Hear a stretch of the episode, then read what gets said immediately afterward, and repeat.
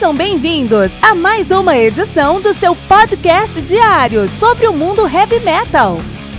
Esse é o Metal Mantra, o podcast do metal sagrado. Lembrando que você pode nos mandar suas perguntas, sugestões, críticas, correções, elogios ou quaisquer outros comentários no nosso e-mail metalmantrapodcast@gmail.com.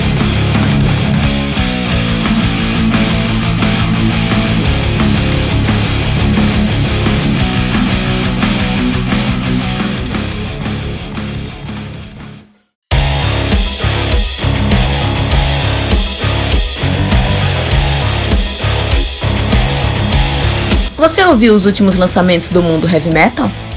Não tá sabendo daquele show que está todo mundo falando? Nossa, em que mundo você vive? Ah, sim, em um mundo sem o aplicativo do Anchor FM, né? Faça isso agora mesmo e busque por Metal Mantra. Favorite nosso podcast e pronto. Você nunca mais vai perder uma atualização sobre o mundo do heavy metal, além de poder ouvir todas as músicas desse episódio.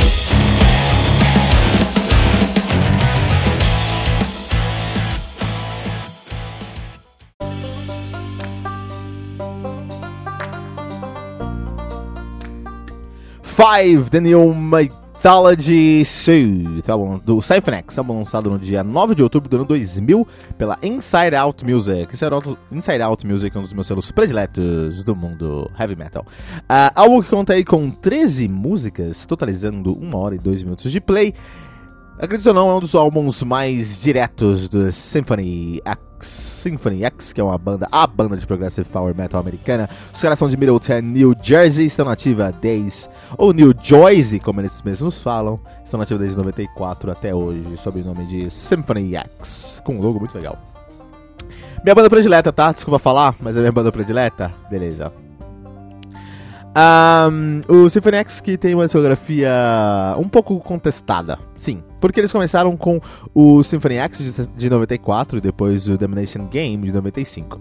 Esses dois álbuns são muito bons, mas eles tinham um vocalista diferente. Uh, a saber, na época o vocal era o. Cadê ele aqui? Até tem uma história legal sobre esse vocalista, que é o Rod Tyler. Yes, o vocalista era o Rod Tyler. O, o Rod Tyler hoje toca no Overlord. Olha aí. Então, no Symphony X, o álbum Symphony X, ele, tínhamos o, o, o, Rod Tyler, né?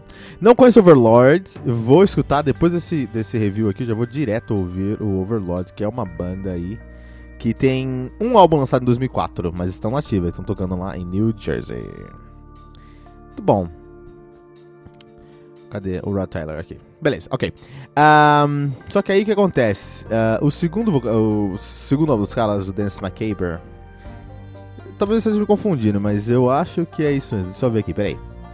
Então o segundo álbum dos caras, de 95, que é o Dance Macabre. Uh, não, desculpa, que é o Domination Game. Falei besteira aqui. O Domination Game de 95, ele teve como vocalista o Russell Allen já. Mas não teve alguém que saiu da banda pra fazer um outro esquema? Acho que eu confundi. Ah, era o vocal do Camelot. Porque o Thomas Miller também aqui saiu, enfim. A gente vai chegar lá. A gente vai chegar nessa história aqui, tá, pessoal? Não tô falando besteira, não, a gente vai chegar nessa história. Então, a primeira discografia do primeiro álbum dos caras tem o Symphony X, né, de 94, que é um álbum que eu gosto muito, que já mostra o que, o que eles vieram, tem muita complexidade técnica. É, e muito feeling, e muito power, e é muito progressivo, é muito bom, é muito bom o Symphony X, né? Mas ainda estava muito cru. O Domination Game de 95 já está muito mais lapidado, né? Então já tem um álbum ali muito mais lapidado, já tem o Russell Allen no vocal. É, e tem hinos, né? Domination Game tem hinos. E aí, o terceiro álbum dos caras, de 96 a 94, 95, um ano depois do 96, eles lançaram a obra máxima do Progressive Power Metal da história do universo do Heavy Metal, Divine Wings of Tragedy, The Divine Wings of Tragedy. Que é onde eu conheci Symphony X, já contei essa história, eu tava andando por algum lugar na rua. Eu tava, é, na casa de uma ex-namorada e eu dobrei uma esquina e vi um, um, CD no chão. Peguei o CD, o CD tava riscado, tava todo branco, não tinha nada escrito. Sabe, talvez vocês não lembrem disso, crianças, mas muito tempo atrás a gente gravava CDs, não CDs que ficavam com um papel branco na frente assim, a gente gravava CDs. Peguei o CD na mão e falei, é, que CD tá fazendo aqui? Olhei atrás assim, tava riscado. O que você faz com o CD riscado? Você acha no chão? Coloca no computador, logicamente. Coloquei no computador e tocou, cara. Tocou, desgraça do CD tocou, meu. Tinha só três músicas, quatro músicas no caso. E nenhuma tinha nome. Tava só lá track 1, track 2, track 3, track 4. Falavam track 4. ah, beleza, vamos ver isso aí. Quando eu fui ver, é, a primeira música que eu escutei foi The Obscene Shadow. Eu falei, minha nossa, que é isso? E mudou minha vida ali, né? Depois a gente fala mais sobre esse CD, afinal, um dia vai chegar que ele vai fazer o review do Divine Wings of Tragedy em si. Mas tem o Divine Wings of Tragedy, que é um álbum de 96, terceiro álbum dos caras, que é incrivelmente impressionante em sua qualidade, competência e ousadia, porque é um álbum muito ousado também, né? Uh, Symphony X.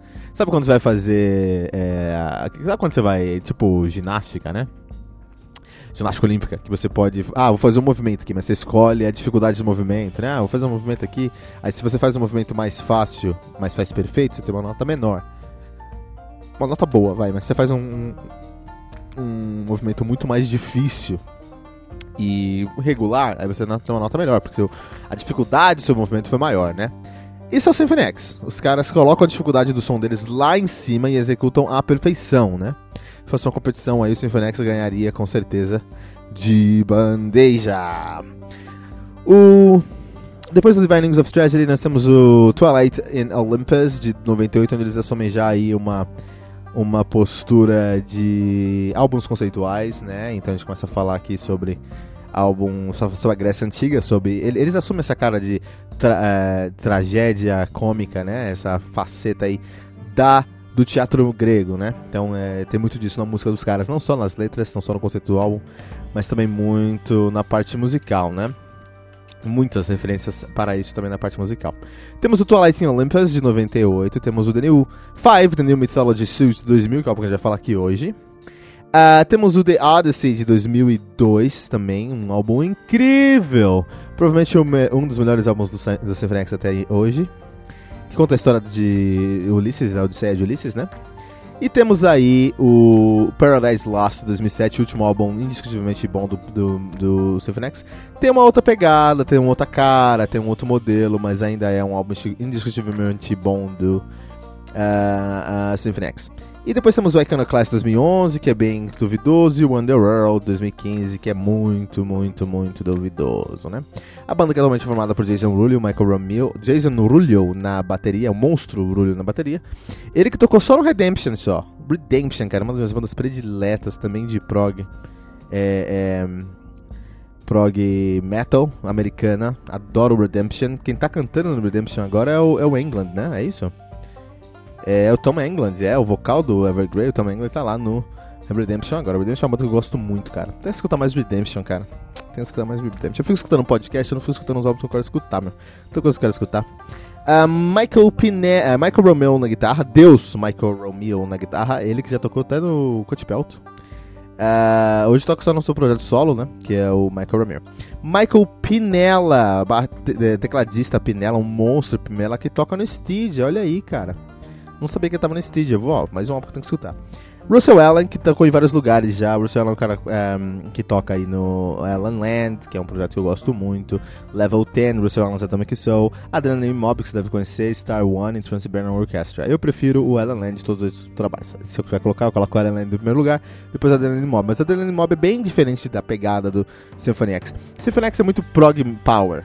Sempre foi, é incrível. O... Um, ela ainda é só Power, né? Que tem o Russell Allen e o Yorn Land e é só Power, basicamente.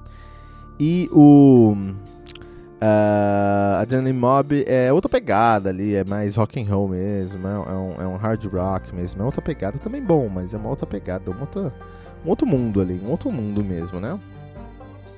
Muito bom. É, e aí nós vamos ter de, o Mike de baixo. O Mike Lepond, ele é um baixista incrível, toca em 200 trabalhos aí, atualmente toca no Affector, Burn City e Legacy, and Eunomia, Faraway Ray, Hit and Rage, Holy Force, Midnight Eternal, Mike Lepone, Silent Assassins, Rivera's Boma, uh, Ross the Boss, 200 Feet, Urias, Waken Eyes, Distant Thunder, Stygia também. Ah, também toco no Stygia, vou ter que escutar essa cozinha lá no Stygia. Eu já tocou em vários outros lugares, mas enfim. Um, O fato aqui é que na época do lançamento do nosso querido uh, Five Nights Mythology Suicide, nós tínhamos um outro lineup, né? Acho que é o primeiro review que eu faço aqui do, do Symphony, do Symphony X com o Today Metal dessa nova momento, né? Verdade. Na época do do, do, do Five Nights Mythology Suicide, já tinha o Leponde no baixo lá, sim. Tinha sim. Era a mesma, a mesma formação. Russell, Michael, Michael Ramil, Michael Pinella, Mike Leponde e Jason Lully. No Twilight in Olympus, será que o Leponde está lá também? Vamos ver.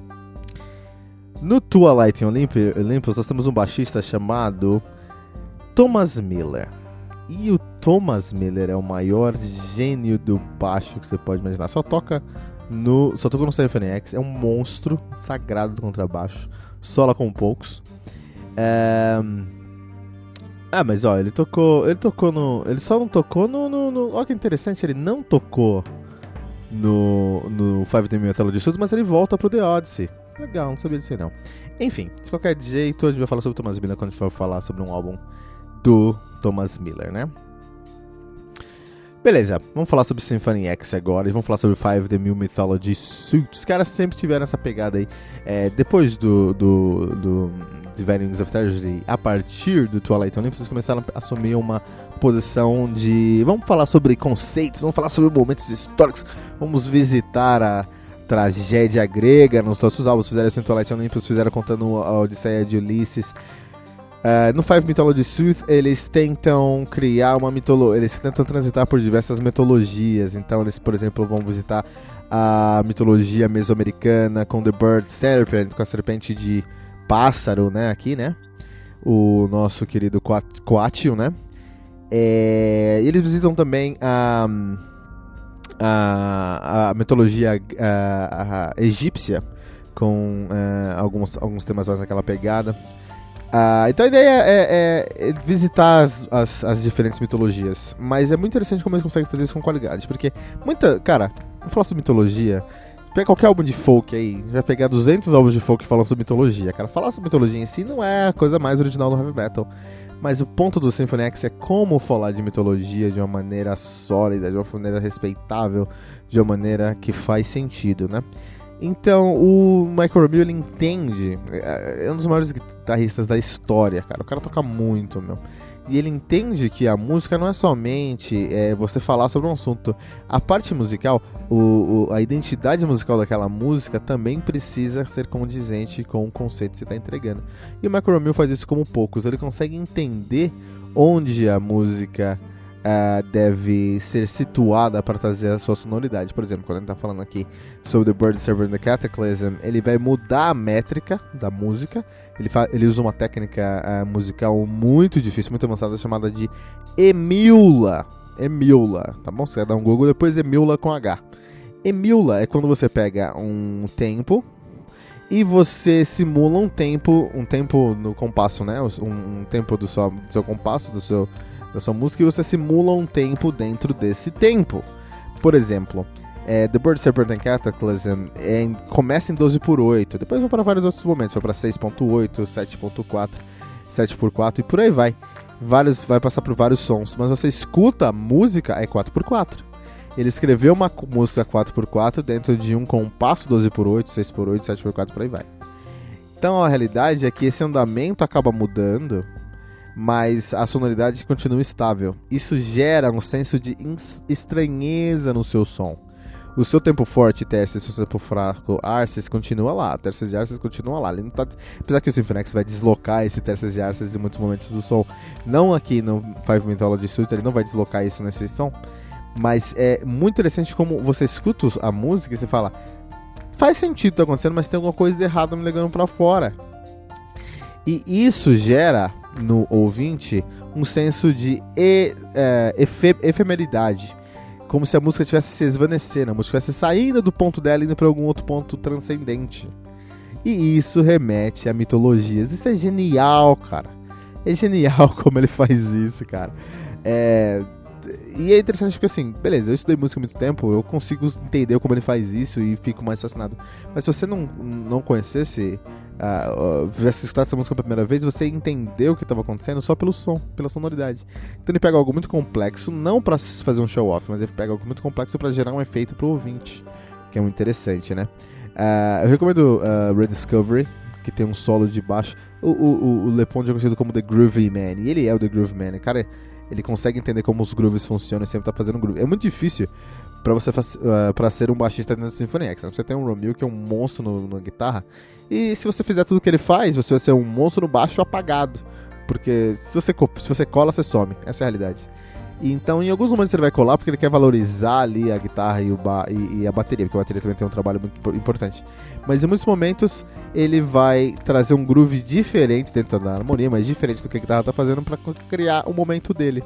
O Rulio, o Jason Rulio, que é um dos melhores bateristas, um dos meus uh, drum heroes, um dos maiores bateristas da história, eu acho que um cara que rala o, o, o na verdade ele é muito inteligente porque no momento que, o, que ele quer que o Pinella apareça, isso é drum, uh, drum and bass 101, né? Ele quer que o baixo apareça, ele vai trabalhar com prato, não vai trabalhar com os tambores de bateria.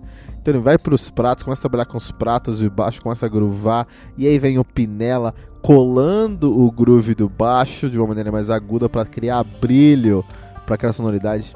Discutível, né? Indiscutível, né? Isso aqui é Symphony X, meu. Isso aqui é Symphony X. É só um destaque aqui também para nossa querida uh, uh, Evolution, que é uh, uma das minhas músicas prediletas do Symphony X. Vi ao vivo, tá? Desculpa, vi ao vivo e chorei ao vivo escutando essa música Symphony X5 The New Mythology Suit no Metal Mantra.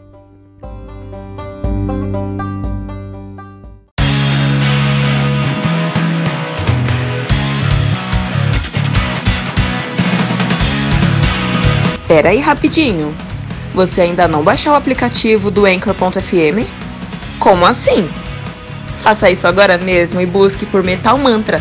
Favorite nosso podcast e pronto. Você nunca mais vai perder uma atualização sobre o mundo do heavy metal, além de poder ouvir todas as músicas desse episódio.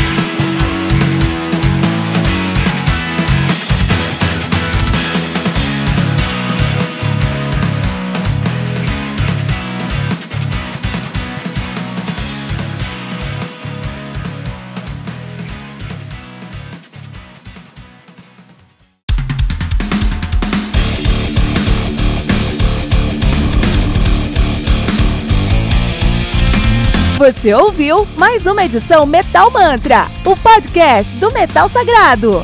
Apresentação: Kilton Fernandes. Não deixe de compartilhar a palavra do metal compartilhando esse episódio, usando a hashtag Metal Mantra.